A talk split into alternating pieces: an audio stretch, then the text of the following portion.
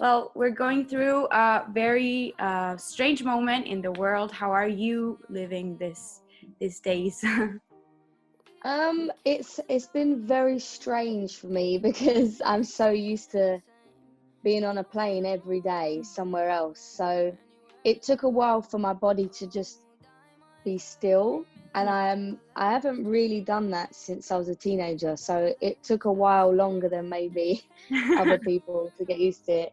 Um, but it's been it's been nice. I've been I've tried I've I've been trying to keep busy. Yeah. Learning how to cook. Oh yeah, I was going to ask you that. Everyone's learning how to cook. I was wondering if you too.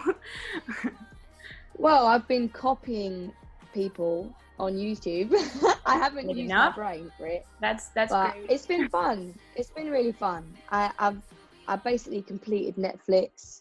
I've been buying plants to keep me company oh, in my awesome. house. You can see them; they're beautiful. Yeah.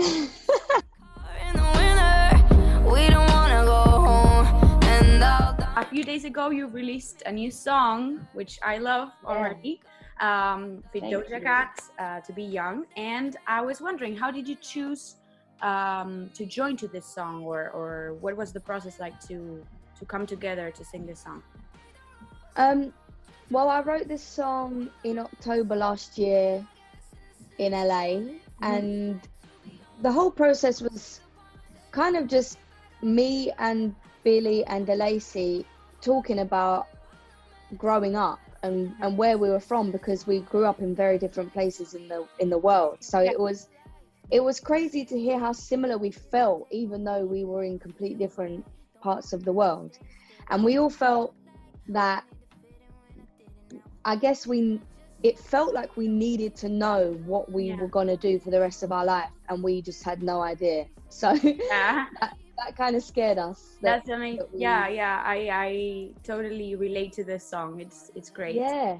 Yeah. And um, what things do you consider when you select like an artist for featuring or or uh, yeah? Well, it definitely has to feel right. I feel like um, with the other collaborations that I've done. Yeah. Bless me. Sorry. with the other with the other collaborations that I've done, they've all been very natural and just yeah. like happened because we were in the same place at the same time or because we're friends. And with this collaboration, obviously it happened over lockdown, so I couldn't actually be with Doja Cat. Yeah. But I, I feel like she's such a great person online. She's very honest with everyone. She's so open to just being weird and posting yeah. funny videos. Being herself. And I, I, I, I love that. I love that she's like that. And her verse that she wrote was just beautiful. I love that she's she can sing and she can rap.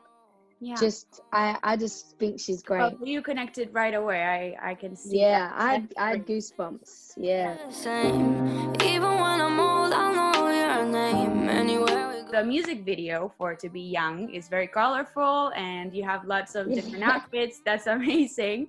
And what was it like to film this from your home? Because we're all locked down and, and that must have been. Mm.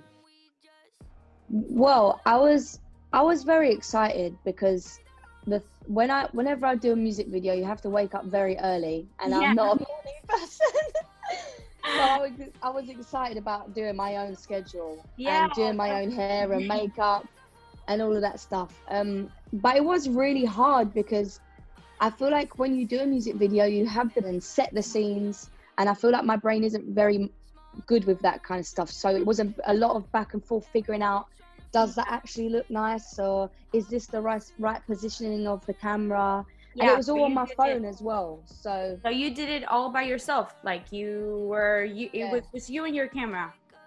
That's yeah, just great. my phone, all, all well, on my it phone. turned out amazing. so congratulations for that.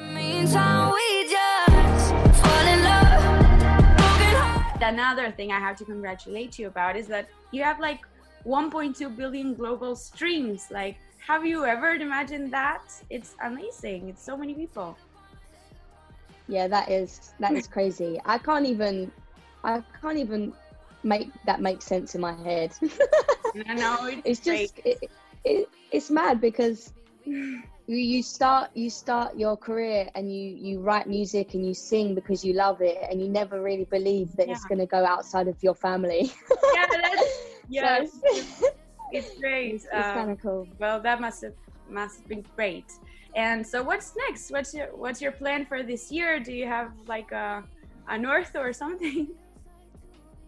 Yeah, I mean it's it's I feel like what's been happening in the world this year has mm, basically made everyone in the music industry have to think differently and figure out things differently, which for me excites me because I love change and I love Yeah, I love different things. yeah. So we put on the limit.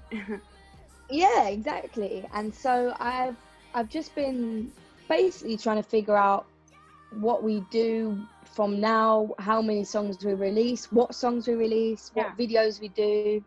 Um, and that's all exciting to me. So I think until the tour is available and we can fly and the venues are open, I'm going to be putting out music for everyone. well, that's great. We will enjoy it very much. We thank you in advance.